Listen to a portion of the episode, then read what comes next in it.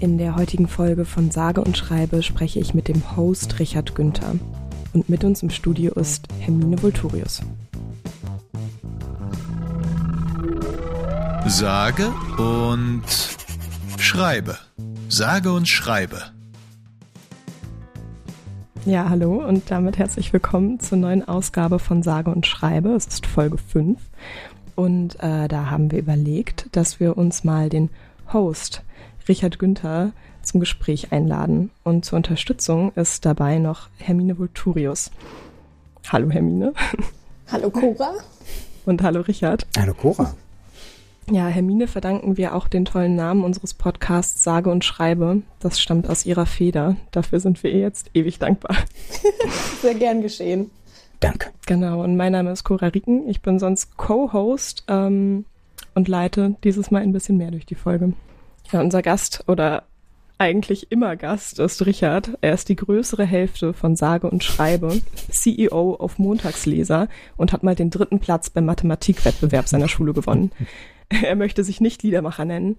Ich habe ihn aber schon so betitelt. Aber einig sind wir uns in folgender Formulierung. Richard macht emotionale Quatschmusik. Ja, Dankeschön. ja, schön mit dir zu sprechen, Richard. Genau. Ich fand es nicht so leicht, dich zu charakterisieren, weil du ähm, viele Rollen hast und viele Gesichter und viele davon auch eher so hinter den Kulissen.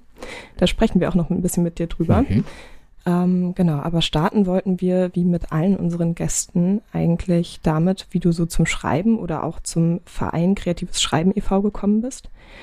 Wir haben festgestellt, dass du gerade deine erste Werkstatt gemacht hast oder zu Gast warst bei deiner ersten Werkstatt, als ich eingeschult wurde und wir damit zur gleichen Zeit schreiben gelernt haben. Ja. Wie alt warst du denn da? Da war ich 20, 2003 war das, da war ich schon 20 Jahre alt und du wahrscheinlich nicht und bist nicht erst mit 20 eingeschult worden. ähm, nee. Aber es ist wirklich schön, dass wir dann gleichzeitig angefangen haben quasi. Genau, und da bin ich ähm, über Frank reingekommen. Also Frank ist äh, Teil meiner Familie, ist mein Schwager und ähm, der hatte mir davon erzählt, dass er das macht. Und ich hat, ähm, hatte immer sozusagen einen, einen, einen offenen Umgang mit Sprache und äh, freudige ähm, sozusagen, dass ich selber versucht habe, manchmal so einen kleinen Text zu schreiben und albern zu sein, so für mich. Und war in meinem Freundeskreis dann auch schon einer der wenigen, die das so gemacht haben aber hatte noch nicht äh, irgendwelche Kreativ-Schreib-, irgendwas Projekte gehört und war das erste Mal, dass ich davon was gehört habe, was gut klang, bin hingefahren und war begeistert. Und ähm, hat mich, glaube ich, für mich selber, der ich dann geworden bin, unglaublich geprägt. Also, ähm, ja. Ja, das kann ich mir vorstellen. Ich habe mich auch ein bisschen gefragt, ähm, wie das so ist, wenn man da als ähm, Älterer schon hinfährt, weil vielleicht überspringt man da auch schon so ein paar Phasen der Unsicherheit und der Befangenheit, die man so mit 15, mit Pickeln im Gesicht dann irgendwie noch hat. Ähm, mit 20 traut man sich da vielleicht auch schon mehr. Hast du das auch so erlebt? Ähm, teilweise ja. Also, dass ich äh, in bestimmter Weise manche Sachen mit mir selber nicht mehr aushandeln musste. Auf der anderen Seite gibt es ja Leute, die werden ein bisschen später erwachsen. Also, ich glaube, ich war vom emotionalen Reifegrad auch nicht viel weiter als manch, manch 15-jähriges Mädchen. Ähm, die, also, also wirklich, also sozusagen dieses ähm, mit anderen Leuten, also wie äh, kommt man überhaupt in einer Gruppe an? Äh, ist man, mag einen überhaupt irgendjemand oder wird man überhaupt nur geduldet oder finden einen Leute irgendwie sogar interessant? Das überhaupt rauszukriegen und dann, je nachdem, was man für Reaktionen bekommt, damit umzugehen, zu lernen, das war, da, da war ich auch noch lange nicht fertig mit. Also das, äh, da hat das auch total geholfen, ähm, die Schreibwerkstatt, da, das mit, sozusagen, das zu erfahren, wie es ist, in so einer Gruppe aufgenommen zu werden, auch gemocht zu werden und zurückzumögen und ähm, damit vernünftig umzugehen, ja. Mhm. Das war für mich auch nur, aber es war natürlich einfacher für mich, ähm, ja, also weil ich eben schon, schon älter war. Ich hatte das nicht mehr ganz so, aber auch dieses aus mir herausgehen habe ich da auch erst richtig gelernt. Also das war für mich auch neu. So präsentieren. Mhm. Ja, auch gerade mit dem Präsentieren. Äh, du hast ja auch erzählt, dass du da dann so die ersten Erfahrungen wahrscheinlich gemacht hast mit ähm, Vorsingen und Vorlesen und da auch äh, mit den Reaktionen des Publikums dann zu tun hattest. Magst du uns davon noch ein bisschen mehr erzählen? Gern. Also das, ähm, ich habe davor noch nie so vor so vielen Menschen gleichzeitig gelesen oder gesungen. Ähm, das gab es, also halt in der Klasse oder so, aber ähm, und das war für mich ähm, schon neu und dass das auch funktioniert, dass Leute darauf positiv reagieren, war auch extrem neu und schön. Aber ich war eben auch, auch schon sozusagen so alt, dass ich es auch nicht ganz so hoch gehängt habe. Also es war auch nicht äh, total verrückt. Und ein bisschen lustig ist es auch, die, wir hören nachher noch ein Lied und ähm, ich finde darauf, also ich frage mich manchmal, warum man das als Publikum witzig findet. Also, dass man das dann einordnet. Also, du hast vorhin gesagt, emotionale Quatschmusik. Das könnte man halt auch als emotional verstehen. Aber irgendwas in meiner Art, es zu präsentieren, macht immer auch klar, es ist Quatsch. Also, und da frage ich mich so ein bisschen, was genau ist das, ähm, was klar macht, oh, da singt jemand ein todtrauriges Lied, aber das ist auf keinen Fall ernst gemeint. Und ähm, Vielleicht ist es auch so eine Art Schutzreflex, dass man, wie gehe ich am besten damit um, was mir präsentiert wird? Ich sollte verlegen lachen. Ähm, also vielleicht ist es auch das, so ein bisschen wie wenn man so viele Wortspiele macht. Ähm, aber auf jeden Fall, du hast gefragt, wie man damit, also das war für mich neu. Was auch ganz für mich neu war, war wirklich Lesen vor anderen Leuten in so großer Zahl und zu lernen, zu betonen langsam und nicht nur was vorzulesen, sondern den Text vorzustellen, den Text, dem Text mehr zu geben, als er ist, nur weil ich ihn aufgeschrieben habe.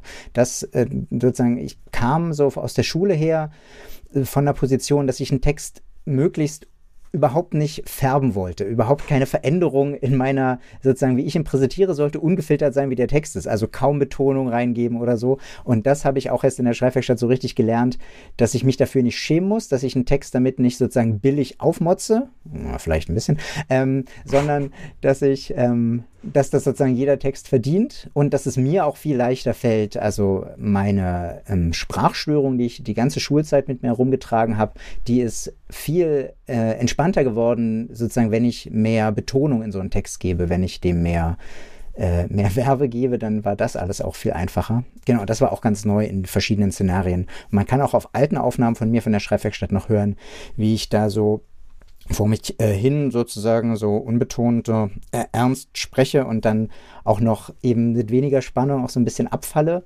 ähm, und mehr ins Stottern komme und wenn ich so wie heute immer so ein bisschen überexaltiert irgendwie in verschiedene Rollen falle, wenn ich irgendwas lese, es ähm, fällt mir einfacher und ja, macht mehr Spaß. Ja. Ja, das ist ja, glaube ich, auch für viele Leute so, dass sie, wenn sie singen, dann auch nicht stottern müssen. Und vielleicht hat das auch was mit dieser Präsentationsebene irgendwie zu tun, dass ja. man sich da in so einen Duktus reinbegibt. Ja, das frage ich mich auch. Das, also gibt ja, genau, das, man stottert nicht beim Singen. Ja. Warum auch immer.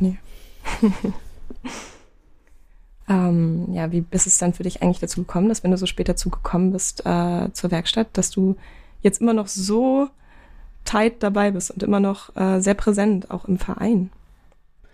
Ähm, na, was heißt noch, sozusagen ist ja Stück für Stück immer mehr geworden. Also das, was wir jetzt ja in dem Podcast auch in den letzten Folgen gehört haben, ist das typische Schicksal, ist irgendwann wird man zu alt, um immer noch als Teilnehmer mitzukommen. Und ähm, das äh, und, und wächst dann so mehr oder weniger organisch äh, ins, ins Team dazu. Und das war bei mir auch so. Und warum ich mich entschieden habe, oder sozusagen das ähm, voll aufzunehmen und weiterzumachen, ist, also ich habe für mich einfach gemerkt, dass ich das gut anfühlt, das zu tun. Also ich bin im ähm, Kreise der Leute der Schreibwerkstatt, wenn wir zusammen wegfahren oder so, bin ich die bestmögliche Version meiner selbst. Also das, ähm, es gibt wenig Momente, wo ich mehr damit zufrieden bin, wer ich bin, als, in, als an diesen drei, vier Tagen. Und ähm, das allein ist schon Grund sozusagen, dass ich drumherum versuche auch mitzuhelfen, dass das stattfinden kann und, und irgendwie organisiert wird ähm, dass das ist. Und überhaupt habe ich eben über die, ähm, die letzten Jahre immer wieder versucht, Dinge im Leben zu priorisieren, wo ich irgendwas mit Menschen mache. Also wo, wo Menschen zusammenkommen, wo wir irgendwie was zusammen machen. Und äh, das fällt da auch rein. Und wenig Gruppen sind so, so angenehm und so, ähm, ja, so schön. Und auch Dinge, die dabei entstehen, sind ja auch ganz toll und dabei kann man dann mithelfen. Und das ist einfach gut. Also wenn man sich dann sozusagen am Ende, also auch so richtig am Ende überlegt, was war denn alles richtig und falsch. Und also ich glaube, dass es nicht vieles ist noch richtiger als das. ja, das ist schön gesagt. Vielleicht wollen wir an der Stelle schon mal dein erstes Lied hören. Hä? Hab ich das geschrieben? Hab ich das wirklich geschrieben? Texte von ganz früher. Präsentiert von Duschback Badekappen. Badekappen. Badekappen. Badekappen! Duschbeck Badekappen. Badekappen von Duschbeck. Und zwar Selbstreflexion.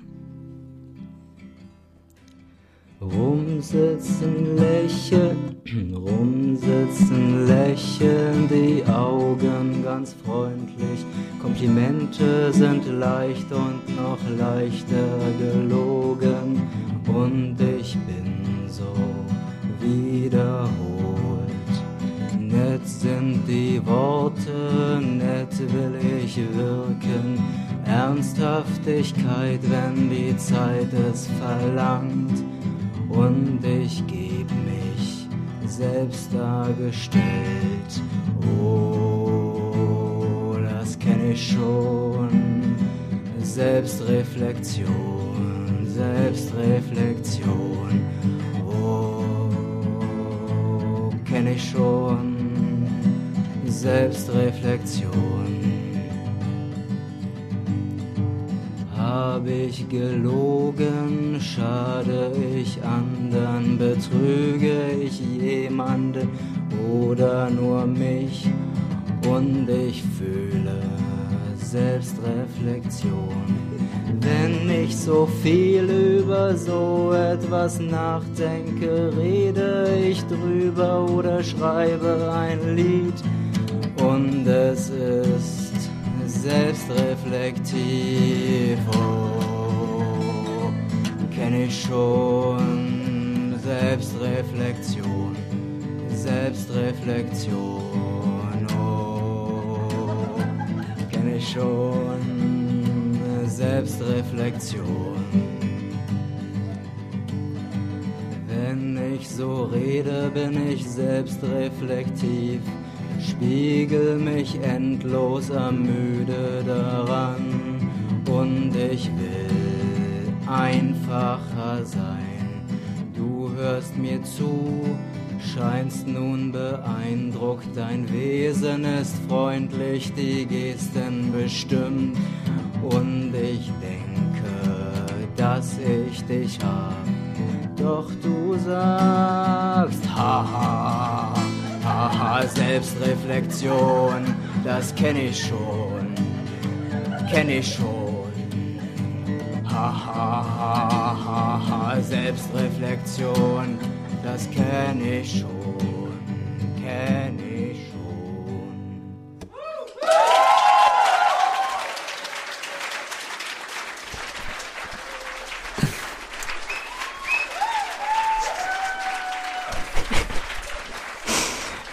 Applaus zu Recht.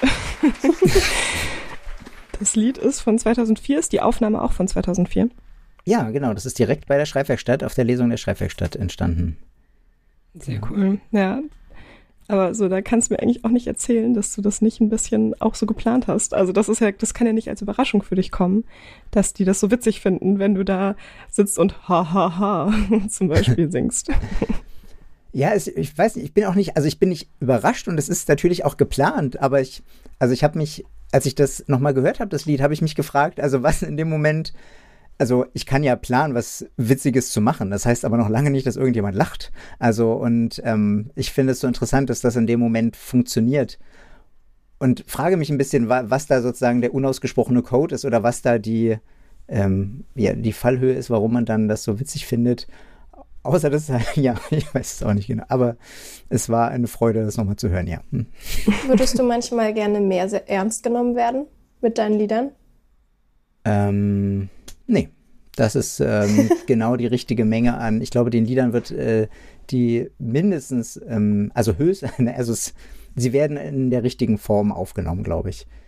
Das, also das, was an Ernsthaftigkeit drinsteckt, ist, glaube ich, wird, geht nicht verloren und dass ich, wenn ich, und dass ich mich entschieden habe, da die witzig oder humorig zu machen oder ihnen sozusagen so eine Note zu geben, heißt eben, also ist ja, ist ja meine Entscheidung.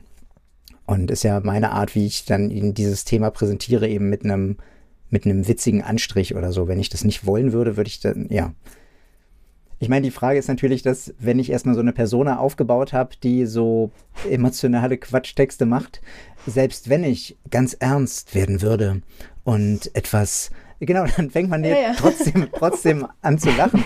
Egal, wie ernst ich das Liebesgedicht dann meine. Ähm, genau, das, das, ist doch die Sorge, die ich dabei hätte. Aber was soll das Schlimme sein? Also was, ähm, was, also was gibt es denn in der Welt, was ich zu sagen hätte, was, wenn es auch witzig oder ironisch oder wie auch immer interpretiert wird, dann plötzlich der Welt verloren geht? Also das ähm, ist schon okay. naja, aber ich denke auch gerade bei so einem Lied, oder? Also es hat ja schon auch eine gewisse politische Aussage. Und vielleicht wenn man da so Position bezieht, sich immer noch so eine kleine Hintertür offen zu halten, wo man doch wieder rauskommt. Mhm. Das, äh, ja, vielleicht verwässert das eine Botschaft. Das kann sein, aber das ist ja, also es ist ja ein Lied, ist ja dann eben nicht nur ein politischer Auftrag. Also das, das ähm, ist ja was anderes. Es ist ja eine Präsentation eines bestimmten Gedankengangs auf eine, eine Form mit, bei einigen Leuten mit mehr Melodien, bei anderen Leuten wie mir vielleicht mit einer, mit einer, einer witzigen Note. Und der Gedanke dahinter, also dass wir also jetzt bei dem Lied zum Beispiel, wo es darum geht, auf der einen Seite sich sozusagen selber zu spiegeln, dann aber auch anderen Leuten sozusagen damit was, was vorzuspielen und damit irgendwie, ähm, genau, ja, das war, worum es halt in dem Lied geht das sind ja Probleme, die in dem Lied nicht komplett geklärt werden können. Und das Lied ist aber gut genug dafür, dass man anfängt, darüber zu reden, vielleicht.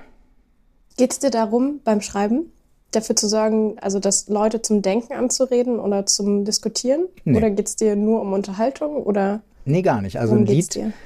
Nee, es geht mir eigentlich darum, das Lust zu haben, es zu schreiben. Also wenn ich einen Gedanken habe, wie in dem Moment eben dieses, dieses sich immer wieder spiegeln, und das Spiegeln dann auch zu spiegeln und das in einem Gespräch dann auch noch sozusagen alles vorzutragen. Das war der Gedanke des Liedes und der ist wirklich, das hat ähm, Laura, ach gar nicht, äh, gar nicht erzählt, das war im Vorgespräch, das ist in einem Gespräch mit Laura auf der Schreibwerkstatt entstanden, dieses äh, sozusagen sich im Kreis drehen und ähm, das ich fand es einfach einen schönen Gedanken und eine schöne Perspektive. Also für ein Lied, aus welcher Perspektive schreibe ich ein Lied oder wer ist der Protagonist, die Protagonistin in dem Moment?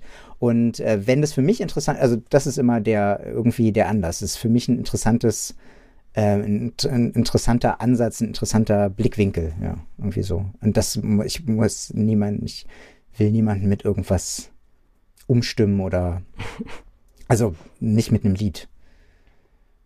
Ja. Dafür gehe ich dann, weiß ich nicht, wählen oder würde mich.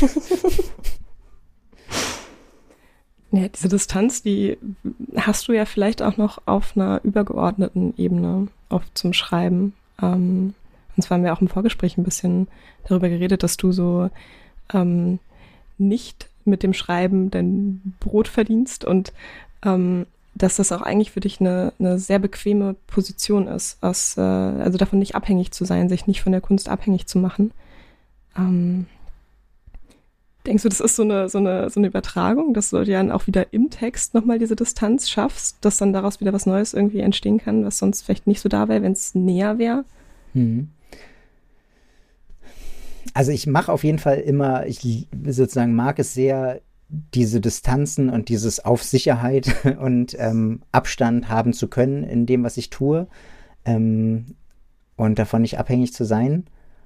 Aber ähm, sag mal nochmal, worauf du genau hinaus willst. Ich. naja, es ist ja, es hat beides vermutlich mit Selbstschutz irgendwie zu tun. Also wenn man sich abhängig macht von Kunst und ähm, dann äh, muss man sich da, glaube ich, mit sehr vielen unangenehmen Dingen auch auseinandersetzen und auch mit sich selbst und hat da eben auch wieder so einen Spiegel seiner selbst irgendwie in dem Produkt. Und wenn man jetzt aber sagt, okay, ähm, das, ich mache das als reines Spaßding, dann, äh, dann fällt das ja weg. Da kann man sich ja dann aussuchen, ähm, wie unangenehm man mit sich selbst in den Dialog treten möchte. Das stimmt, auf, auf jeden Fall. Und da bin ich sozusagen, nehme ich auf jeden Fall den einfachen Weg. Also dieses eben sowohl ähm, das nicht als äh, Verlängerung meiner Persönlichkeit zu sehen, meine Kunst, als auch nicht äh, Verlängerung meines Einnahmeweges und äh, in, dahingehend davon abhängig zu sein, da, da habe ich es mir in meinem sozusagen Elfenbeinturm in gewisser Weise extrem bequem gemacht. Sowohl nicht komplett darauf reduziert zu werden, ähm, wie gut oder schlecht die Kunst ist, als auch davon nicht leben zu müssen. Ähm, ja, aber. Aber was ist sie dann? Was ist sie denn für dich? Also du meinst auch im Vorgespräch, und ich fand das irgendwie total spannend formuliert, du kannst es nicht erwarten von der Kunst, ähm, diesen Stellenwert zu haben oder das, sich davon abhängig zu machen und alles. Was, was ist dann eigentlich Kunst für dich? Oder was, also deine Kunst einerseits und Kunst generell im Sinne von Schreiben und ähm, ja. Eine Umgangsform mit Leben, mit mhm. Schreiben, mhm. mit Interagieren mit Menschen, also oder sozusagen Gedanken, ähm, Gedanken und Gefühle in einer Form auszudrücken. Also das, das ist Kunst. Also sozusagen das, ähm, äh, die in eine bestimmte Form zu bringen und äh, irgendwie mitteilsam zu machen als, als Bildhauerei oder als Gemälde. Das ist Kunst. Und ähm, ich, was ich meinte, ich, man kann das nicht erwarten. Ich kann, ich finde, ich, also mir fällt es schwer, davon, dass ich einen besonderen Zugang dazu habe, wie ich Gedanken und Gefühle in eine, in eine interessante oder Forme, äh, in, in eine interessante oder schöne Form bringen kann. Davon kann ich nicht unbedingt erwarten, was zu essen. Also das, ähm, das, das war, darauf wollte ich so ein bisschen hinaus. Es ist schön, wenn das geht. Also wenn man, ähm, wenn man eben besonders talentiert ist, ähm, Kunst zu machen, dass man sich nicht um allzu viel anderes noch extra kümmern zu müssen, so dass man ähm, ist das großartig, aber ich sozusagen, es, es ist, ich würde keinen Anspruch an die Gesellschaft ähm, richten, sozusagen, dass das sein muss. Auch wenn ich natürlich auf der anderen Seite schon irgendwie gesellschaftlich wollen würde, dass es diese Freiräume gibt.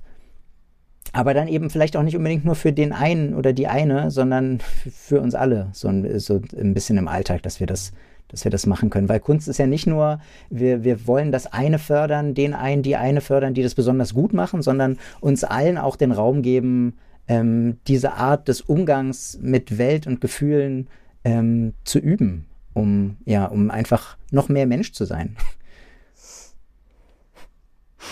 Das ist ja schon auch ein starkes Plädoyer. hey! Ja. Ja, ich finde äh, daran, glaube ich, sehr bewundernswert, dass das, ähm, dass das ja eben sich selbst und das eigene Ego da ziemlich rausnimmt. Ähm, weil, also ich studiere Kunst und ähm, das, äh, das erlebe ich für mich persönlich dann irgendwie auch anders. Und ich glaube, für mich war das sehr wichtig, mir so ähm, das Umfeld zu schaffen, in dem ich mich damit selbst ernst nehmen kann und muss. Und das ähm, also ich weiß nicht, ob ich dich da jetzt falsch verstehe, aber das fällt jetzt so an der Stelle so ein bisschen weg, dass man dann auch eben von, von sich selbst und dem eigenen Empfinden da wegkommt und das eher zu so einer, zu so einer kollektiven Sache ausbaut. Ich weiß nicht, warum das davon so weggehen sollte. Also das heißt ja nicht, dass wenn ich, ähm, also das ist, ist ja nicht meine Kunst, wenn ich jetzt einen Text schreibe, ist das ja deswegen nicht weniger ernst oder so äh, oder weniger ernst zu nehmen dadurch. Also ich, aber es, es ist auf jeden Fall anders, es stimmt schon, es ist schon ein anderer Zugang dazu, als ähm, das in den Mittelpunkt zu stellen, dass diese eine Stimme jetzt unbedingt gehört werden muss und dass diese eine Stimme auch noch ich bin. Ähm, mhm. Das ist auf jeden Fall anders. Aber das, das geht auch, glaube ich, nur, weil ich also sozusagen das, was ich glaube, woran es dann hängt, ist, dass ich ähm, das Kriterium, wonach ich dann festlege, bin ich, bin ich okay? So, bin ich, ist, ist das in Ordnung, was ich mache? ist dann eben nicht, äh, wie gut ist die Kunst, sondern sozusagen sind dann bei mir irgendwie andere Faktoren, sozusagen, wie äh, verknüpft bin ich mit Menschen, ähm, sozusagen sind die, die mir nahestehen, damit zufrieden, äh, was ich den Tag über gemacht habe oder so. Und wenn da das okay ist, bin ich halt in diesem, kann ich sozusagen dann in Ruhe in dem Elfenbeinturm sitzen. Ähm, wenn man, wenn das nicht okay wäre und dann bräuchte ich ja irgendwas anderes, mit dem ich sozusagen irgendwie herausfinden oder äh, bewerten kann, dass ich okay bin. Und das wäre dann vielleicht eher die Kunst, wo ich dann sozusagen das Gefühl habe, das ist der wichtige Beitrag. Ähm, und bei mir ist es eben so, dass ich das Glück habe, eben nicht nur materiell, sondern auch vom Gefühl her schon ähm, gefestigt von meiner Familie, meinen Freunden genug zu sein, dass ich entspannt damit sein kann, ob die Kunst irgendwas, ist völlig egal sozusagen, ob das äh, einen Mehrwert schafft oder gut oder schlecht ist, ja, und mich davon so ein bisschen loslösen kann.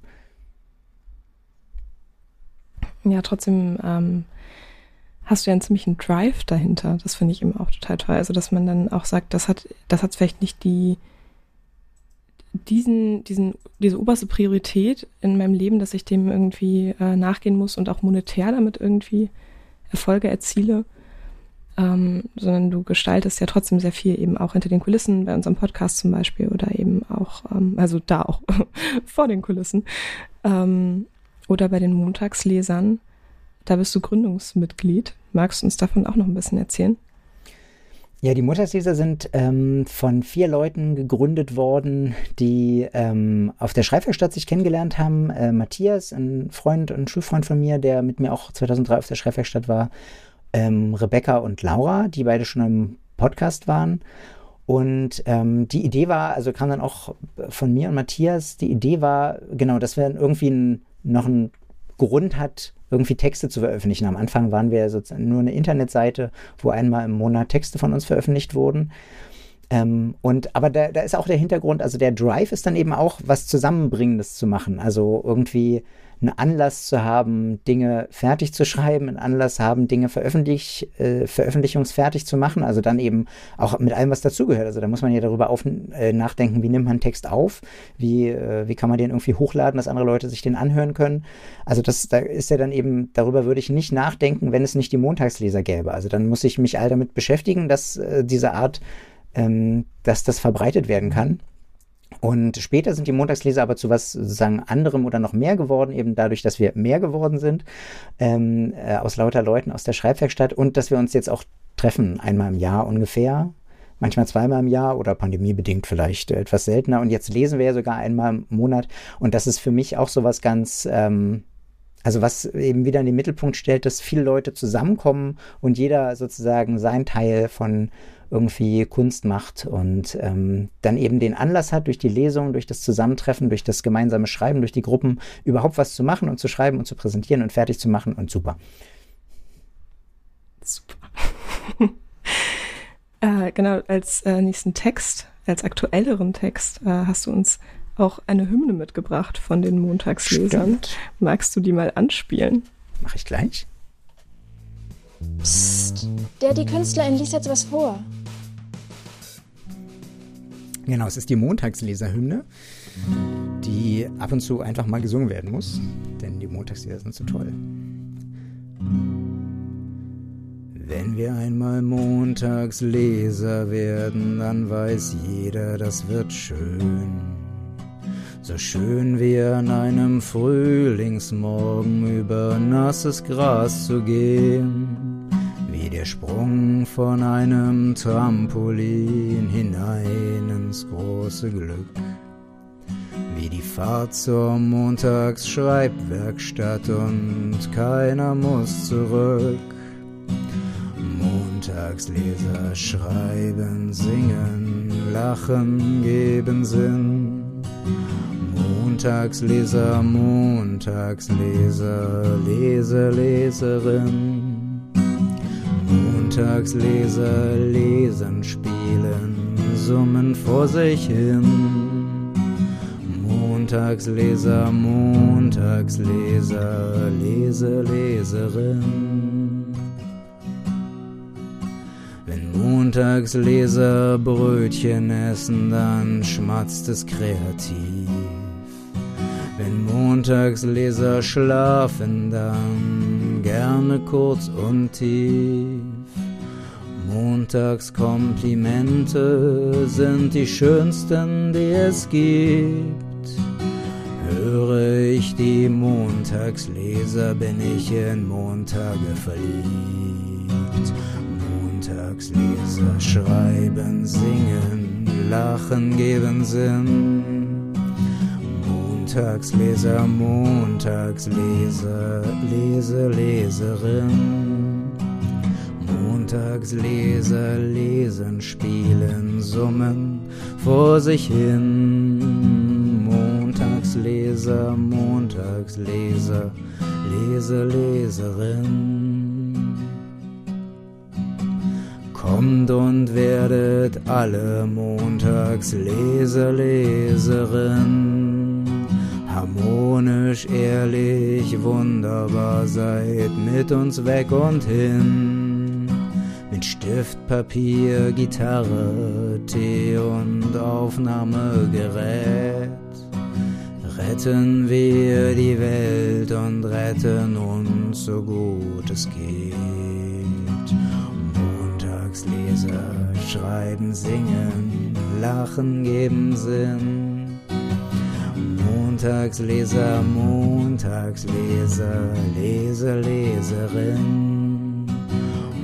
Montagsleser lesen, spielen, summen vor sich hin.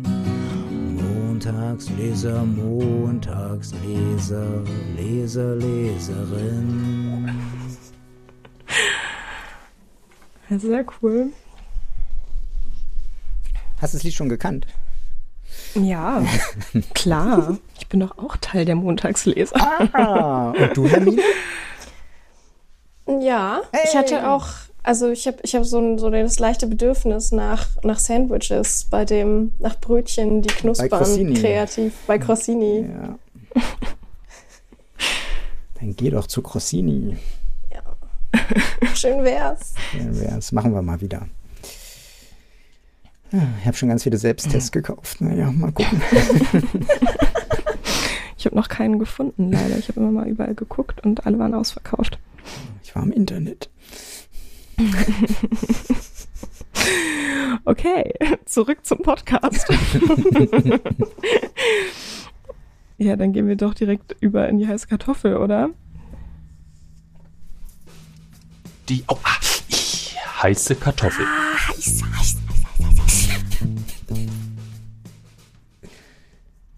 Ja, damit sind wir bei der heißen Kartoffel, der kontroversen Frage von Sage und Schreiber angekommen.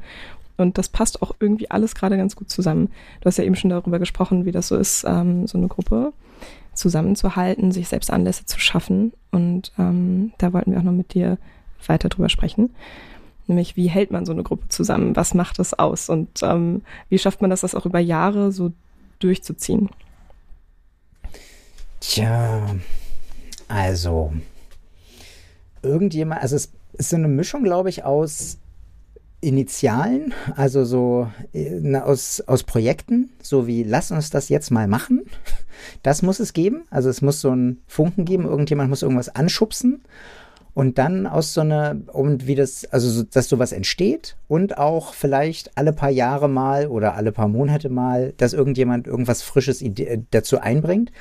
Und die ganze Zeit dazwischen ähm, durch so ein, eine Mischung aus einem ähm, ab und zu mal irgendwas machen, aber vor allen Dingen sich geg gegenseitig damit okay sein, dass, dass man nichts gemacht hat. Also es ist wie, ähm, wie zwei Freunde, die, die sehr eng sind und dann kommt irgendeine Pandemie und dann reden die plötzlich ein Jahr nicht mehr miteinander und telefonieren dann und dann muss man sich aber nicht entschuldigen, dass man sich nicht ein Jahr beieinander gemeldet hat, sondern man mag sich einfach und weiß, dass man das nicht gemacht hat, weil man sich nicht mag, sondern weil es einfach so war. Und, ähm, und das klappt eben gut, wenn, wenn beide nicht das Gefühl haben, man muss sich dafür jetzt entschuldigen, sondern das geht eben. Also das wäre schöner gewesen, man hätte miteinander geredet, aber man muss jetzt auch, man muss dem anderen sich nicht schlecht fühlen lassen und sich selber auch nicht schlecht fühlen. Deswegen und ähm, wenn man das schafft, in einer Gruppe dieses Gefühl ähm, sozusagen allen zu ermöglichen, dass man sich nicht schlecht fühlt, wenn man jetzt nicht voll dabei war, dann sind alle, wenn sie dabei sind, dann auch irgendwie mit, also sozusagen einfach entspannt dabei in dem Moment. Das würde ich jetzt als äh, zwei, zwei Sachen, die es geben muss. Und was ich sozusagen bei den Montagslesern habe ich eben damals die Initiative ergriffen, das anzufangen. Und ähm, der, dann irgendwann nochmal dieses alle einzuladen, dass wir uns zusammentreffen, aber diesen Raum zu schaffen, dass man mit sich okay ist, wie die Situation ist, da, da müssen dann alle mithelfen. Das kann man dann allein nicht mehr machen. Ja. Ja, du hast das Thema Veränderung ja auch schon ein bisschen angesprochen, dass da Leute dazugekommen sind und vielleicht auch manche nicht mehr kommen. Ähm, wie geht man damit um? Also, äh, wer darf da überhaupt drüber entscheiden, wer dann dabei ist und wen man vielleicht dann doch nicht nochmal einlädt. Ja, das ist wie, wie, wie in so einem Freundeskreis eben. So richtig. Es gibt natürlich niemanden, der Chef ist von einem Freundeskreis und sagt so, du bist nicht mehr in unserem Freundeskreis. Ähm, in dem Fall ist es ein Freundeskreis, den ich sozusagen, sozusagen für den ich initial verantwortlich bin. mit. Insofern ist es eine andere, ein bisschen eine andere Situation, aber eben doch nicht so eine bisschen andere Situation. Also es gäbe jetzt nicht so, also wie es sich und was glaube ich der, warum der Drive im Moment die letzten Jahre so gut funktioniert hat, ist, dass es sich eben ein bisschen verselbstständigt hat, dass ähm, sozusagen, wenn direkt sozusagen drei Leute von uns denken, denen die nicht ich bin, lass mal die mit einladen, dann, dann ist es überhaupt kein Problem. So, dann ist das, äh, ist das gut. Und ähm, also wenn, wenn wir soweit sind, dass, ähm, dass wir sozusagen uns nicht nur von einer Person rekrutieren, sondern andere Leute dazukommen, sind wir eben eher in so einer Art Freundeskreismodell. Und dann ist eben eher die Frage, wie da Leute dazukommen oder nicht, wie organisch oder unorganisch das passieren kann. Ähm, und da kann ich tatsächlich, also habe ich überhaupt kein Patentrezept, sondern so wie das in allen Freundeskreisen funktioniert oder nicht. Manchmal merkt man, dass es so eine Art von schwierigen Situationen gibt, äh, die man vielleicht nicht haben will. Und dann je nachdem, wie gut der Freundeskreis funktioniert, spricht man sowas aus oder das ist, das ist für mich auch ein großes Wunder, wie sich Menschen zusammen organisieren. Also das, da passiert ja ganz viel über nonverbale Kommunikation, die manchmal vielleicht nicht schön ist. Ich weiß auch nicht, was elegante Wege sind. Also wenn jemand das war jetzt gerade im letzten Jahr viel Thema, dass plötzlich sich äh, Fronten aufgetan haben zwischen Menschen, wie sehr sie an bestimmte wissenschaftliche Erklärungsmuster glauben und nicht. Und Freundeskreise ganz neu überlegen mussten, wie man sich, wie man damit umgeht als Freundeskreis, dass man so bestimmte plötzlich, ähm, man hat plötzlich Wegpfeiler, die man ganz unterschiedlich interpretiert und, und, nach links und rechts. Und da, ja, es ist, das ist einfach super schwierig, damit umzugehen. Also nicht nur zu entscheiden, was heißt das, sondern auch das zu kommunizieren. Ähm, also da kann ich überhaupt kein Patentrezept, äh, Patentrezept sagen, sondern nur sagen, dass es bei uns recht harmonisch funktioniert oder sehr harmonisch sogar. Und aber ja, aber wenn es jetzt noch ein bisschen heiße Kartoffel ist, kannst du ja noch ein bisschen fiese, fiese, fiese Fragen stellen hier, dass ich richtig ja, ins Schwitzen komme. Ja, das habe ich auch vor. Naja, ich würde da jetzt zum Beispiel mal einhaken und sagen, ähm, ich glaube, wir schaffen uns auch gar nicht erst die Gelegenheiten, um ähm, in Reiberei zu kommen. Mhm. Also du sagst ja auch, wenn du auf eine Werkstatt zum Beispiel fährst, dann ist das in dem Jahr die beste Version von dir auf jeden Fall und ähm, du gefällst dir da am allermeisten. Und ich glaube, es geht uns allen so ein Stückchen so, aber vielleicht bleibt dann auch was auf der Strecke, was man eigentlich mal ausdiskutiert haben sollte. Und äh, da denke ich, da sind wir so ein bisschen, vielleicht ein bisschen konfliktscheu auch mit. Mhm. Na, vielleicht nicht konfliktscheu, sondern ähm, ähm, was ähm, Konflikt äh, priorisierend. Also wann man, wann man, wann auch schon wieder eine sehr, also eine sehr beschwichtigende Antwort. Ne? Also ja, aber also also wir haben ja, dadurch, dass wir Kunst machen, ist ja der Raum unendlich, was für Themen angesprochen werden können, zumindest in der Kunst oder zumindest in der Schreibgruppe. Also das, der ist ja ähm, in dem Sinne nicht irgendwie begrenzt. Also da kann ja jedes Thema verhandelt werden. Und ähm, wie, ich weiß nicht so richtig, inwiefern man so eine, so eine Freundesgruppe, wie wir sie sind, die sich äh, trifft und schreibt, was es dann noch mehr braucht und jetzt in dem Moment auf der Strecke bleibt. Also warum, also braucht es diese Gruppe, um zum Beispiel gesellschaftliche Verteilungsverhältnisse auszudiskutieren? Oder also sozusagen das, ähm, nicht, dass es nicht angemessen wäre, das jederzeit zu tun, aber ähm, ähm, die ist nicht weniger wert, weil sie das nicht tut. So, würde ich sagen. Nee, aber ich würde mich jetzt als, also das klingt ja so, als würdest du, ähm, als würdest du ganz äußere Konzepte auch äh, verhandeln wollen da. Und also auch wenn du jetzt so von Corona-Gruppen zum Beispiel oder von, von Corona-Leugnern äh, da andeutest zum Beispiel, dass das auch Freundeskreise auseinandertreiben kann, da muss es ja gar nicht mal um, um die äußeren Themen gehen, denke ich, sondern da äh, mit Veränderungen von Gruppen und von Gruppenkonstellationen und von so Dynamiken können sich auch neue Bedürfnisse auftun, die dann vielleicht äh, gar nicht so leicht sind zu kommunizieren. Ähm, und ich würde dich da eben ja schon auch als jemanden sehen, der Haus und Hof zur Verfügung stellt und ähm, sehr viel irgendwie Tipps gibt mit Technik und Mikrofone verschickt und ähm, sich hinter vieles klemmt. Ähm, siehst du auch sozusagen an der Stelle irgendwie eine Verantwortung, so zu überlegen, wie geht's allen gut und äh, habe ich dafür irgendwie, tue ich meinen Teil dafür? Ist das was, was für dich eine Rolle spielt? Ähm, ja, Also ich, und äh, genau das, was du sagst, ich tue meinen Teil dafür. Der ist nicht alles. Also jetzt nur auf mich bezogen. Ich kann wirklich nicht alles. Ich kann, ich bin nicht, ich bin nicht gut genug für, für sozusagen viele Fragen und Probleme, die zu lösen. Ähm, ich kann, was ich kann, ist sozusagen Räume und Anlässe schaffen und äh, Leuten helfen, wenn der Computer nicht angeht. Aber ähm, es gibt viele Sachen, die ich nicht kann, das weiß ich auch. Und äh, die Frage ist ja, also ich, also was denn in die, also sozusagen, ich kann das, ich kann bei, bei, bei bestimmten Problemen sozusagen, wenn es einem so richtig schlecht geht, kann ich nichts weiter tun, als ähm, der, der zu sein, der ich bin und äh, in dem Fall zum Beispiel eine Gruppe und einen Raum zur Verfügung zu stellen, um da zu sein, aber nicht mehr als das. Also da gibt es Leute, die äh, mehr können. Aber ähm, das hat ja sozusagen per se jetzt mit der Montags. Du mein, meinst sozusagen, die Frage zielt dir darauf hin, dass die Montagsleser mehr sozusagen sowas noch leisten können sollten? Hm, ich weiß nicht, ob, also ich weiß nicht, ob ich darauf genau abziele, aber ich glaube, ähm, für mich stellen sich schon so Fragen, wenn du sagst, es hat eigentlich die Dynamik von einem Freundeskreis. Da denke ich schon auch irgendwie, ähm, wenn ich an meine Freunde denke, auch an eine emotionale Stütze und an eine Sicherheit. Und dann verlässt es aber so ein bisschen den Raum, weil man sich ja doch auch zumindest zeitweise als ähm, eine Form von Arbeitsgemeinschaft dann zusammenfindet. Mhm. Und da gibt es einfach so ein bisschen Graubereiche und die versuche ich auszuloten gerade. Mhm. Auf jeden Fall, aber Freundeskreis ist ja äh, in dem Fall Freundeskreis heißt dann, es gibt verschiedene Kreise, wie so ein, wie so ein großes Venn-Diagramm. Ähm, das, und wir sind eben dadurch beschränkt, dass wir alle in verschiedenen Städten wohnen fast. Und ja, sozusagen aus, wenn wir das nicht hätten, es sehr schwer hätten, zusammenzufinden.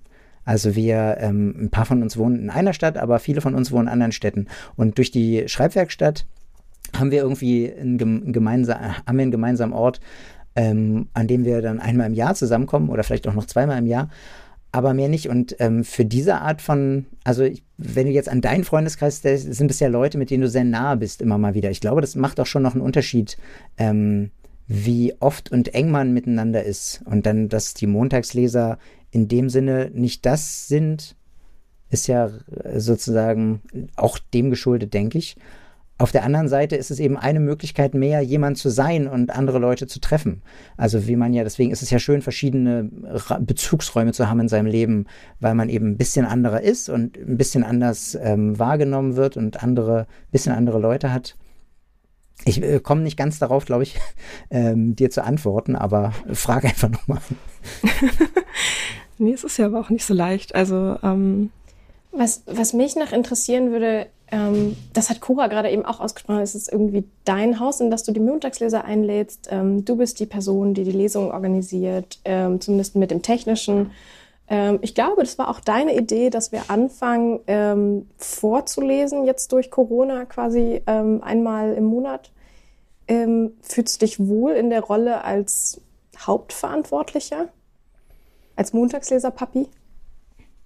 Na, die es muss halt irgendjemand geben, der anfängt zu schubsen. So und ähm, anders geht es nicht. So und dann, dann ist halt die das, das ist gut so, dass es irgendjemanden gibt. Wenn es dann ich bin, okay. Also, und das ist ja, und das sind halt Ideen haben und Ideen umsetzen sind ja auch nochmal zwei verschiedene Sachen.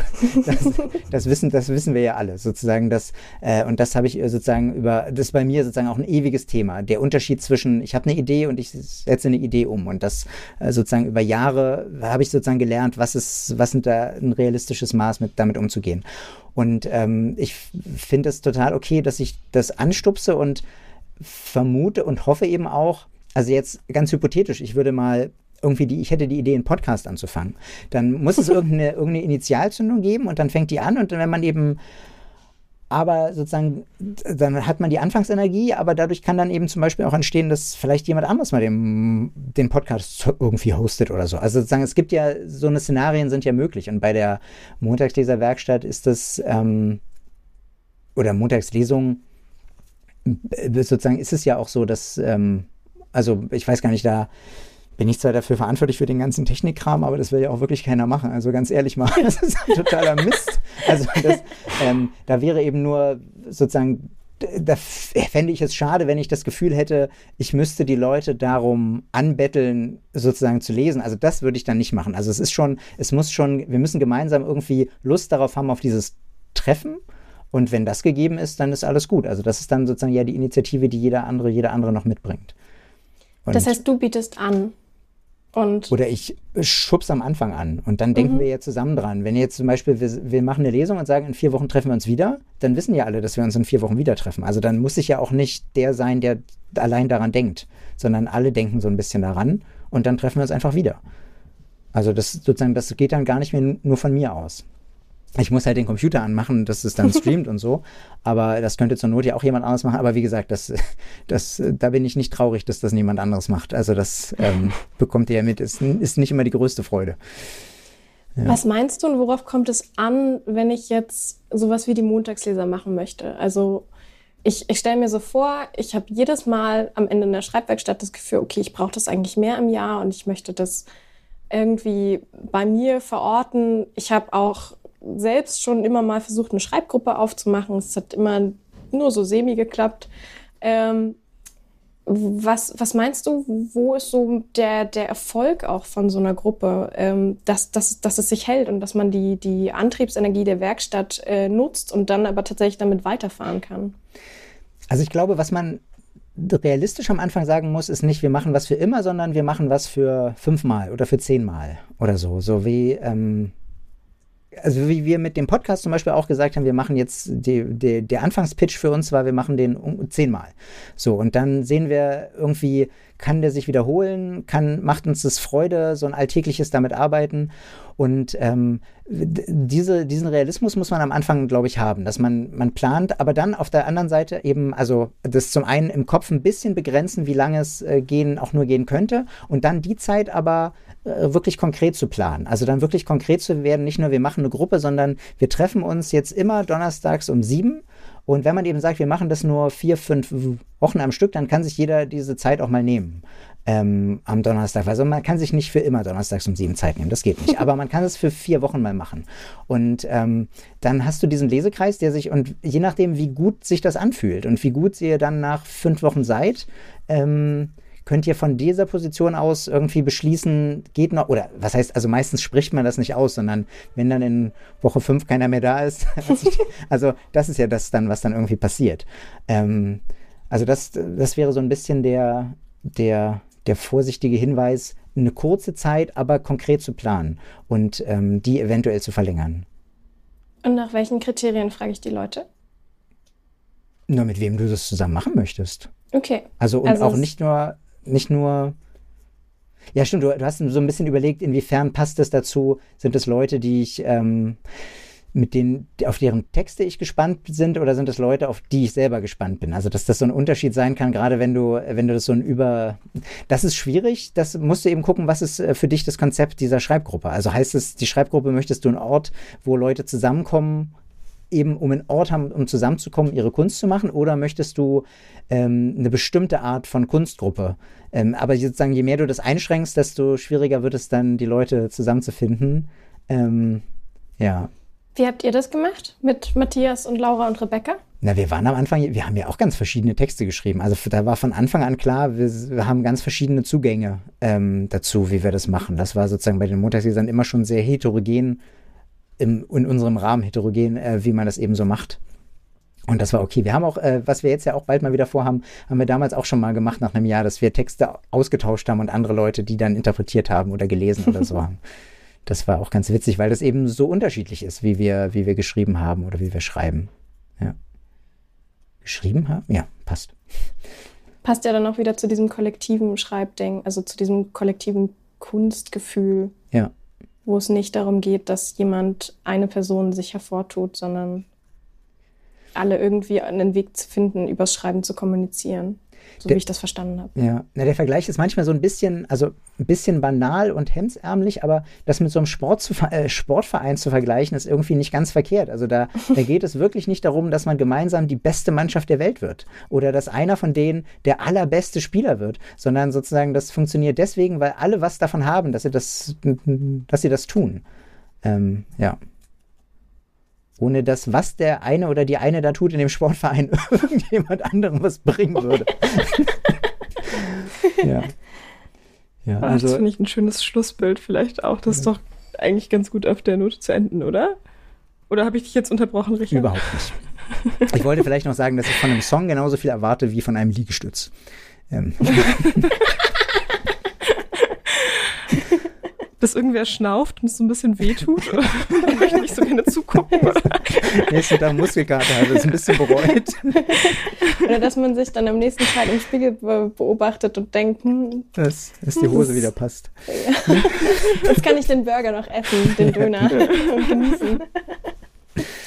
Obwohl das natürlich auch so geht. Natürlich, natürlich, natürlich. Schicke Stütze sind auch anstrengend. Mhm. Dann lieber schreiben. Ja. Post. Post, Post, Post, Post, Post, Post, Post, Post, Post. Der Briefkasten. Also wir haben beschlossen, ich bin die Cora heute und deswegen stelle ich die Briefkastenfragen. Und die erste Frage, die bei uns eingegangen ist, ist, ähm, welche Pro Projekte liegen bei dir in der Schublade? Ach, ein Buch über meine Mama schreiben liegt noch in der Schublade. Meine Mama ähm, hat Berufsrevolution studiert und eben eine sozusagen eine typische Wendebiografie ähm, und eben auch sonst sozusagen ist das ganz nett. Außerdem ist es eine schöne Art, mich sozusagen mit meiner Mama zu treffen. Und das habe ich auch, ich habe damit schon mal angefangen. Also wir haben schon mal uns zu einem Interview getroffen und das gemacht. Und das liegt aber noch in der Schublade. Das, ich weiß nicht, wie, ich habe noch kein, kein, kein Engel, äh, wie man, wie das genau wird. Also da, aber das, das, äh, das würde ich gern, gerne machen. Und sonst habe ich für dieses Jahr liegt in der Schublade ähm, Sachen zu, ähm, keine Kunst, sondern äh, mein Wissen zu teilen. Also gerade was so Technik angeht und äh, Aufnahmemöglichkeiten und sowas, das habe ich mir vorgenommen, in diesem Jahr aufzubereiten, so dass man, dass ich das anderen gut vermitteln kann, damit ich, damit andere das auch können die das lernen wollen. Ähm, das fällt mir jetzt als die beiden Sachen ein.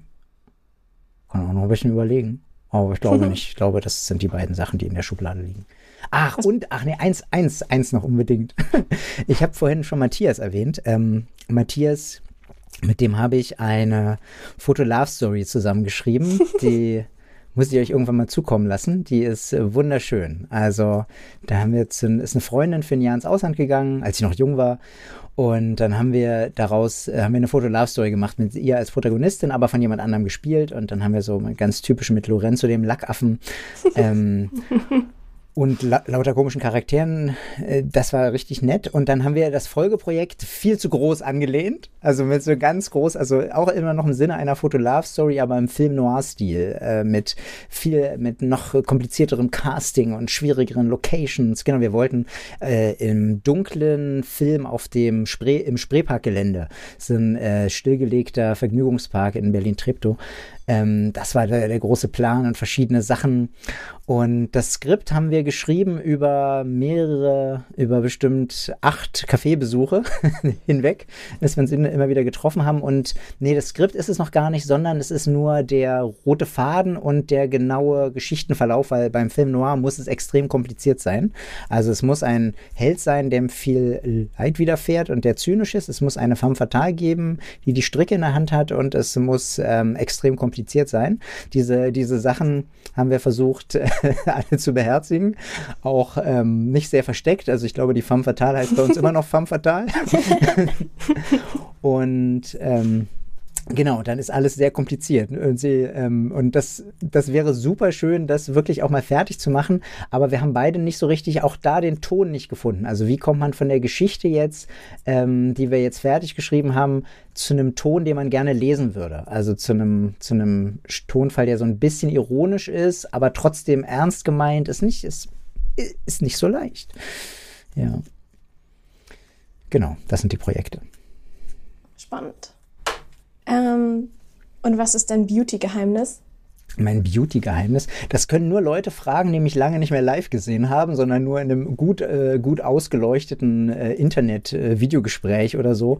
Ähm, in dem Fall ist es einfach, ähm, so lange die, äh, die Lampen im Raum hin und her zu räumen, bis man einigermaßen vernünftig ausgeleuchtet aussieht. Ähm, und äh, das ist das gesamte Beauty-Geheimnis. Und sonst, sonst natürlich, was sonst noch mein Beauty-Geheimnis ist, sind, ist, äh, dass ich ein relativ kurzes Zeitfenster habe nach dem Haarewaschen, wo die Haare richtig gut aussehen. Und dann ist das Geheimnis, mich möglichst in diesem Zeitfenster draußen zu zeigen und dann schnell wieder nach Hause zu gehen und wieder, wieder irgendwie eine Mütze aufzusetzen. Genau, das, das wäre noch das andere Beauty-Geheimnis. Und immer, immer natürlich Eselsmilch baden, na klar. Was man so macht. Man, muss, man muss ja auch ein bisschen Aufwand dafür betreiben. ja, die ganzen, ganzen Esel zu, zu melken. das hält ja noch frisch und jung. hm. Apropos Aufwand, ähm, was empfiehlst du für Leute, die sagen, ich habe Lust, ähm, eine Lesung oder einen Podcast zu machen für Technik? So gibt ja auch dieses Ding mit, äh, ich habe irgendwie freie Software und ich habe Software über die, für dich oder Webseiten, für die ich bezahlen muss. Ähm, und, und was ist so, was, womit kann man anfangen, wenn man Bock drauf hat und jetzt dich gehört hat und richtig motiviert ist? Hm. Also als Podcast, ähm, das Programm, mit dem wir den Podcast aufnehmen, ähm, heißt Ultraschall in gewisser Weise, also liegt auf einem, es ist ähm, ein, ein kostenloses Plugin für ein anderes Programm, das heißt Reaper. Und das, ähm, das ist so ein kleiner... Hast du das losgetreten? es ist überhaupt nicht kompliziert. Und das ist schon kompliziert, aber das ist ein Mikrokosmos, der in der deutschen Podcast-Szene seit äh, fünf Jahren entstanden ist, der auch ähm, sozusagen aus dem auch entsprungen ist, wie wir uns jetzt unterhalten über Studio Link. Was äh, das äh, lässt sich direkt damit integrieren, dann kann man das direkt aufnehmen. Das sozusagen ist nicht ganz ähm, einfach, aber kostenlos und unglaublich facettenreich, was man damit machen kann. Andere Sachen, die im Moment noch kostenlos sind für Podcasts, sind Zencaster, glaube ich. Ähm, das nimmt Rebecca im Moment noch für ihren Podcast. Ähm, da in Pandemiezeiten waren relativ viele großzügig, was die kostenlosen Versionen angeht. Also es hat immer irgendwann eine Grenze und da Podcasts zumindest in den USA auch wirklich ein Geschäft sind, ähm, fängt es irgendwann immer an, relativ teuer zu werden. Ähm, aber das, das kann ich nicht so groß in, also nicht so kurz sagen jetzt in einer Minute, was man alles so machen kann. Also wir, was du ja weißt, wir streamen, wenn wir streamen, benutzen wir OBS, was auch kostenlos ist und wo, wo man sich ähm, ähm, relativ schnell einfuchsen kann, obwohl es am Anfang wirklich gar nicht zugänglich aussieht. Aber es, das ging relativ fix, bis ich das irgendwie verstanden habe. Ähm, ja, und äh, YouTube ist ja auch kostenlos. Ähm, das wäre sozusagen die Möglichkeit, das, die Lesung zu machen. Und im einfachsten Fall nimmt man einfach sein, so, äh, sein, sein Bildschirm auf. Aber wie gesagt, ich hoffe ja, wenn andere Leute das wirklich wissen wollen, sollen sie sich mal bei uns melden. Äh, podcast at schreibwerkstatt-berlin.de ähm, oder um mir sozusagen ein bisschen noch auch sagen wir mal, eine Mischung aus Ansporn und in den Hintern treten, dass wir das wirklich dieses Jahr mal irgendwie zusammen irgendwie organisieren, uns zusammen organisieren, dass wir, wenn so, wenn Leute das wissen wollen und machen wollen, dass ich zumindest, soweit ich das kann, mithelfe, das, das anzustoßen und äh, das Wissen teilen, was ich äh, unter Schmerzen erworben habe, unter vielen Audiotreiber abstürzen. Und ähm, ja. Ja, ähm, eine letzte Frage. Macht Technik alles einfacher oder alles komplizierter? Ich bin ja bei uns Montagslesern und auch in der Schreibverstadt der Technik Fuzzi. Und ähm, das liegt daran, dass ich, ich glaube, am längsten gewillt bin oder am hartnäckig, am stursten bin, was Technik angeht. Also bei uns in der Familie ist es auch so, dass, dass ich dann die anderen schon ein bisschen verzweifelt sind und das Gerät weglegen und ich einfach denke, nee, ich drücke da einfach noch dreimal drauf. Also sozusagen dieses, dieses, dieser unbeugsame Wille, nicht früher nachzugeben als die bekackte Techniknudel, ähm, das ist sozusagen, das, das hat mich in diese Position gebracht. Ähm, Und insofern sorgt es natürlich für viel Verdruss. Und je, wenn man der, der Technik-Heini ist, sozusagen, hat man, ist man ja immer beim Verdruss auch direkt dabei. Auf der anderen Seite sind so eine Sachen wie gemeinsam streamen, also sich sozusagen auf diese Art und Weise gemeinsam ins Wohnzimmer von den anderen zu begeben, äh, wäre sonst nicht möglich. Also wir, wenn, wie hätten wir uns jetzt im letzten Jahr so richtig zusammengefunden, wir hätten uns Briefe schreiben können. Also das hätte man machen können, aber das zusammen, das ist dann schwieriger, über wirklich zehn, zehn Menschen zu machen. Das ist schwieriger. Insofern ist, sind viele Sachen, wie wir uns zusammenfinden, äh, wären anders kaum möglich, wenn wir nicht an einem Ort sein können. Und auch Hörspiele schneiden zum Beispiel ist inzwischen so einfach und komfortabel geworden, dass wir ja auf der Schreibwerkstatt auch manchmal Gruppen haben, wo Hörspiele entstehen und ich die dann an einem Abend komplett zusammenschneiden kann, obwohl die relativ kompliziert sind. Das ist schon nett. Also, dass das geht. Ja. Also, wenn man genauso stur wie die Technik ist, dann, ähm, dann macht das Dinge einfacher. nee, dann ist man der, der gefragt wird. Also kann ich auch nicht 100% empfehlen.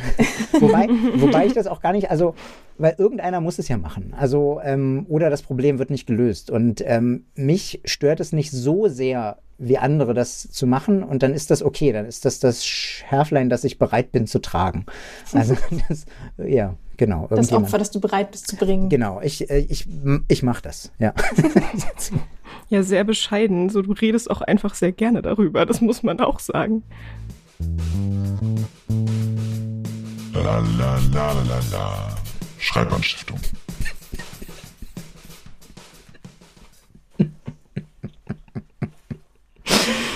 Oh. Ja, Richard, du hast uns ja eine Schreibübung mitgebracht. Mhm. Magst du uns die mhm. mal vorstellen? Also für meine Schreibanstiftung habe ich mir das so überlegt, ähm, wie ich das bei der Schreibwerkstatt ähm, mutmaßlich auch so manches Mal gemacht habe. ich habe bis zum letzten Moment überlegt, bis zum letzten Moment offen gelassen, was ich genau machen werde und werde mir dann in dem und verlasse mich voll auf meine, auf meine Spontanität. Das heißt, wenn es dann soweit sein wird, dass du mich nach der Schreibanstiftung fragst, werde ich mir in dem Moment etwas überlegt haben. Und das, ähm, ich freue mich schon darauf, dass mich dann die Inspiration getroffen haben wird. Und ich habe dann voll die Idee. Und zwar ist es so, meine Schreibanstiftung, ähm, die ich mir überlegt habe, also die, die hat was, ich bin ja sehr fürs Zusammenschreiben. Und ähm, deswegen hat die was damit zu tun, dass man zusammen was macht. Und was macht man da zusammen?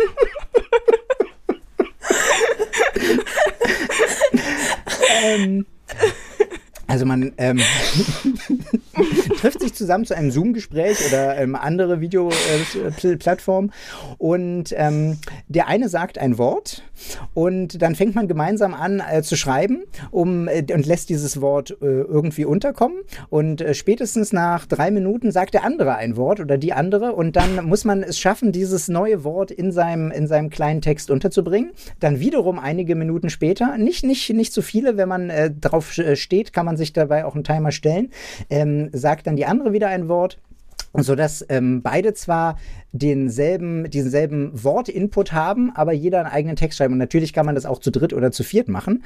Aber ähm, und dann kann man hinterher mal vergleichen, was sind denn für verschiedene Texte rausgekommen. Also man kann das dann, ich weiß nicht genau, wie viele Wörter man machen kann.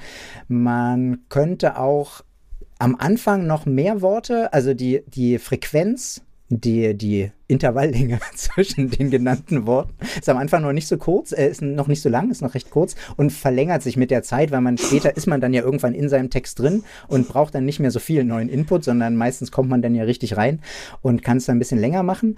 Und ähm, dann, ich schreibe das einfach auf. Ich habe mir das ja so, so, so gut überlegt. Ich mache ein ganz kompliziertes Muster drauf, dass es erst zwei, eine Minute, dann zwei, dann drei, dann zehn Minuten sind. Und ähm, mit äh, x Leuten. Und dann ist, entsteht daraus ein Text, ein gemeinsamer Text, der sozusagen in gewisser Weise den, den gleichen Ausgang hat und dann einfach vier verschiedene Texte geworden sind. Ist das nicht eine schöne Schreibanstiftung? Mhm. Wollen wir das jetzt gleich mal zusammen machen und ausprobieren? Unbedingt. Richard, sag ein Wort.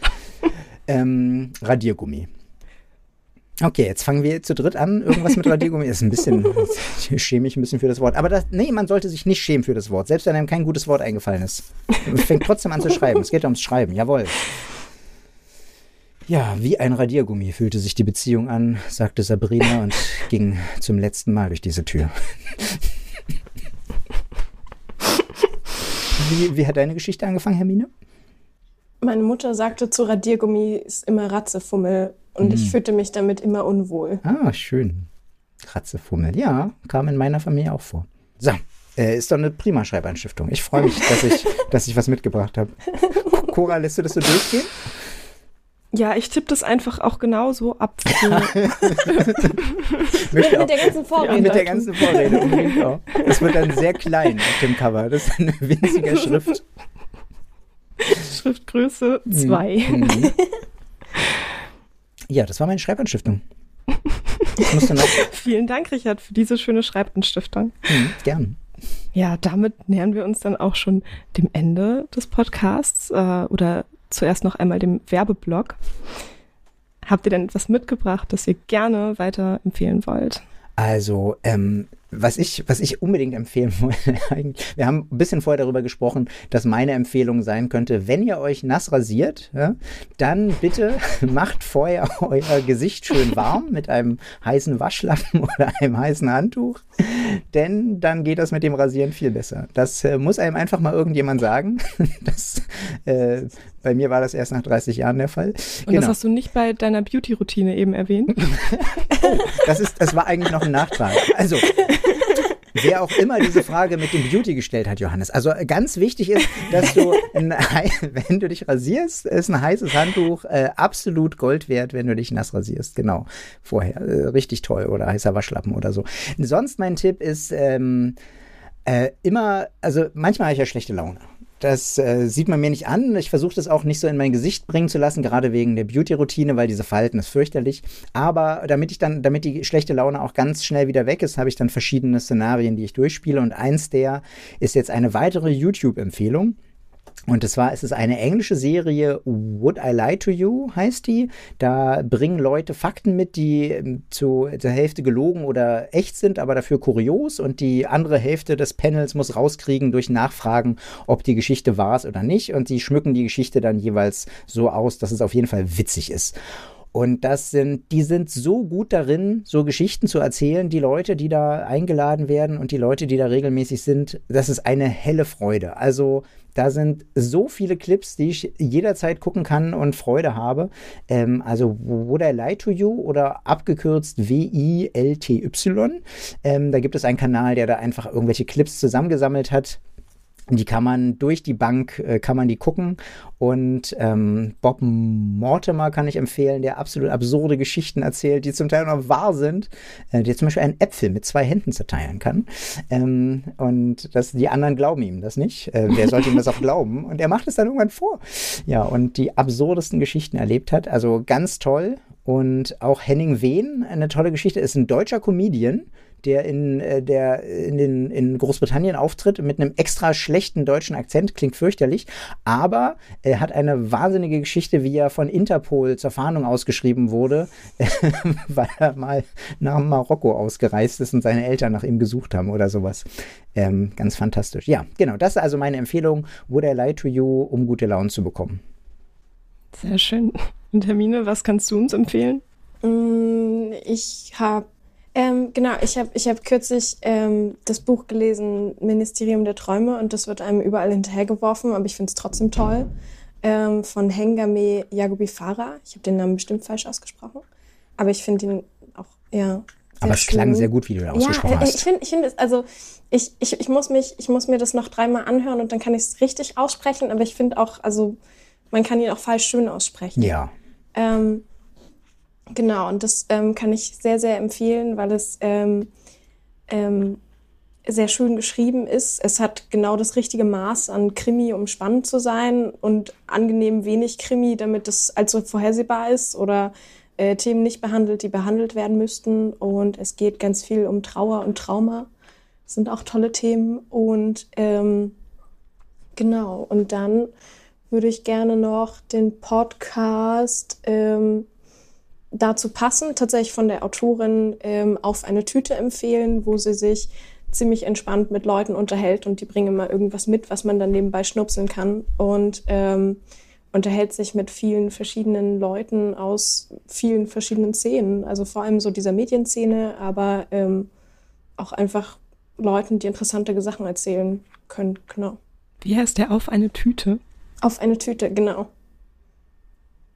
Habe ich jetzt an was anderes gedacht. Ja, das, die Anspielung ist gewollt. Jeder bringt eine Tüte Konzept. mit. Mhm, verstehe.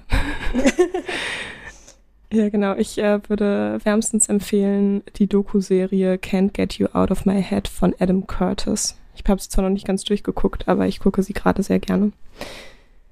Ja. Worum geht's da? Ähm, das ist sehr schwer zu beschreiben. Das ist ein Mann, der schon sehr lange bei der BBC arbeitet. Ähm, aber so mit seinen Dokument, es ist ein Dokument, es ist eine Dokumentarserie so und ähm, die meandert aber so ein bisschen rum zwischen so Kunstfilm und Dokumentar. Es ist sehr viel Found Footage und mit Voiceover und ähm, es funktioniert aber irgendwie sehr gut. Das ist das Erstaunlichste daran, dass man auch, dass es nicht langweilig wird. Und wo kann man die gucken? Das weiß ich nicht so genau. Wahrscheinlich bei der BBC. Ich, mhm. äh, ich will ja niemanden dazu anstiften, das illegal zu gucken, deswegen kann ich das nicht exakt sagen. Stimmt, nächste Folge lernen wir dann, wie man einen VPN benutzt, um auch aus Deutschland gut die BBC gucken zu können. Gar kein Problem. Ja, bei Technikfragen. nicht verzagen. Ja, das war's dann auch mit der heutigen Folge von Sage und Schreibe, dem Podcast des kreativen Schreiben e.V. Äh, die nächste Folge wird ähm, uns Nils Sager besuchen und uns aus seinem Leben erzählen. Und wenn ihr noch nicht genug von uns habt, dann folgt uns sehr gerne auf Instagram unter schreibwerkstatt.berlin oder schreibt uns eine Mail an podcast.schreibwerkstatt-berlin.de. Danke für das Gespräch mit dir, Richard, und danke, Hermine, für die Unterstützung. Danke dir. Tschüss. Sehr gern geschehen. Ciao. Sage und schreibe. Sage und schreibe. Immer locker bleiben, Friedrich.